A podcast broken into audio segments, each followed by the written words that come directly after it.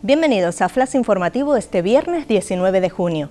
Canarias pide en Madrid que los ERTE sigan como mínimo hasta diciembre. En una asertiva intervención, la consejera Castilla propone al Estado que la prolongación de las medidas excepcionales se fije según cada comunidad y aplaude el Plan Nacional de Impulso al Turismo. Resistencia numantina de los activistas de La Tejita.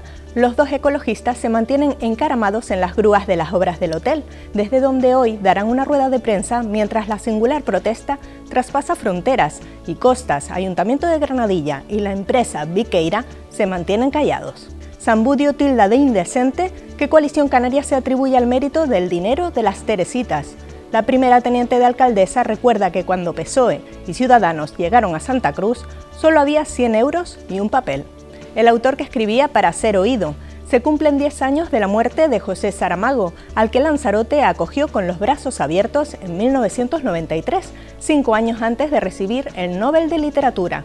La muerte definitiva es el olvido, confesó en el Ateneo de La Laguna. Más noticias en diariodavisos.com.